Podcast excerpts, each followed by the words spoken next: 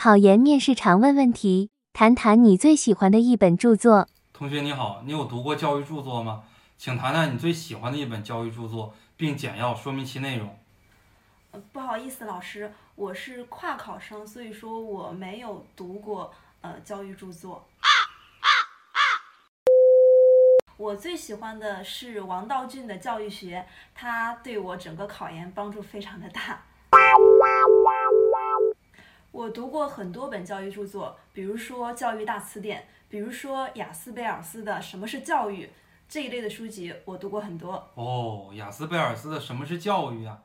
这么高深的一本书，那你给老师讲一讲什么是教育和教育是什么，有什么本质的区别呢？小朋友，你是否有很多问号？可以这样回答：谢谢老师的提问。我最喜欢的一本教育学著作是《窗边的小豆豆》。那在我刚拿到这本书的时候呢，给我的感觉，嗯，是一本很纯粹的儿童文学作品。说纯粹，可能是从它稚嫩的这个书名得到的一个最初印象哈。但是呢，当我在读完整本书之后，我知道这并不是一本很简单的文学作品。这本书呢，它是日本作家黑柳彻子的自传式小说，它讲述了作者上小学时候的一段真实的故事，也就是主人公小豆豆，他因为淘气被原来的学校退学之后呢，来到了巴学园，在小林校长的爱护和引导下呢，旁人眼中这个怪怪的小豆豆呢，就逐渐变成了一个大家都能接受的好孩子。那在巴学园里呢，亲切随和的这种教学方式，使孩子们度过了人生中最美好的时光。那在这本书中呢，令我印象最深的部分就是他的教学方方法，因为这所学校呢，为了让学生提高学习兴趣和培养学生个性，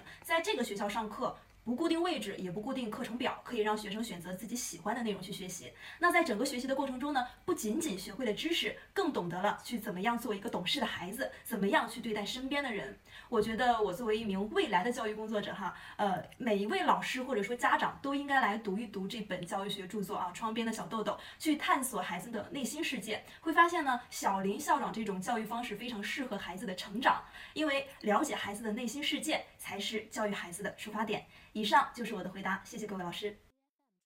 以下是这个问题的点评：你有没有读过本学科的一些著作，或者说在本学科著作里边有什么代表性的著作，你有没有读过？这个是在考研复试的时候老师常问的这样的一类问题，那么也是考生最难回答的一类问题。那么这个考生呢，一开始回答他没有读过这个教育著作，显然是不行的啊。那么第二个方面呢，他又说到了把考研的教材。啊，这种标准化的教材作为学科的这个代表作，这个读物肯定也是不行的啊。第三个方面呢，他又给自己挖了一个坑，哎，说读过学科里边最经典的这个教育著作，但是呢，哲学性非常的强。我我们一般学教育的，这个哲学性我们又了解不了。他说的是雅斯贝尔斯的《什么是教育》，那么这个显然也是不行的。他给自己挖了一个大坑啊。还有就是我们在说这个教育著作的时候，大家一定要选取这样的一种著作。啊，或者说本学科的一些代表的一些作品，就是有普适性的啊，老师也比较熟悉，学生也比较熟悉，而且呢，你是真真正正读过这个著作的，或者说你在百度上查这个梗概，把它的这个梗概查的非常非常完整的这个著作啊，然后你再来说，而且你在回答老师的同时，你一定要想到老师有可能在追问你几个问题。比方说，窗边的小豆豆里边提到了巴学园，哎，你给老师讲讲什么是巴学园？巴学园跟普通的幼儿园有哪些区别？我们国家的这个幼儿园跟巴学园的这个差距在哪？为什么说我们国家创办不出来这种巴学园？从政治的角度讲一讲，从经济的角度讲一讲，从文化的角度讲一讲。啊，老师如果追问你这种类似的问题，考生在之前啊应该都是有准备的。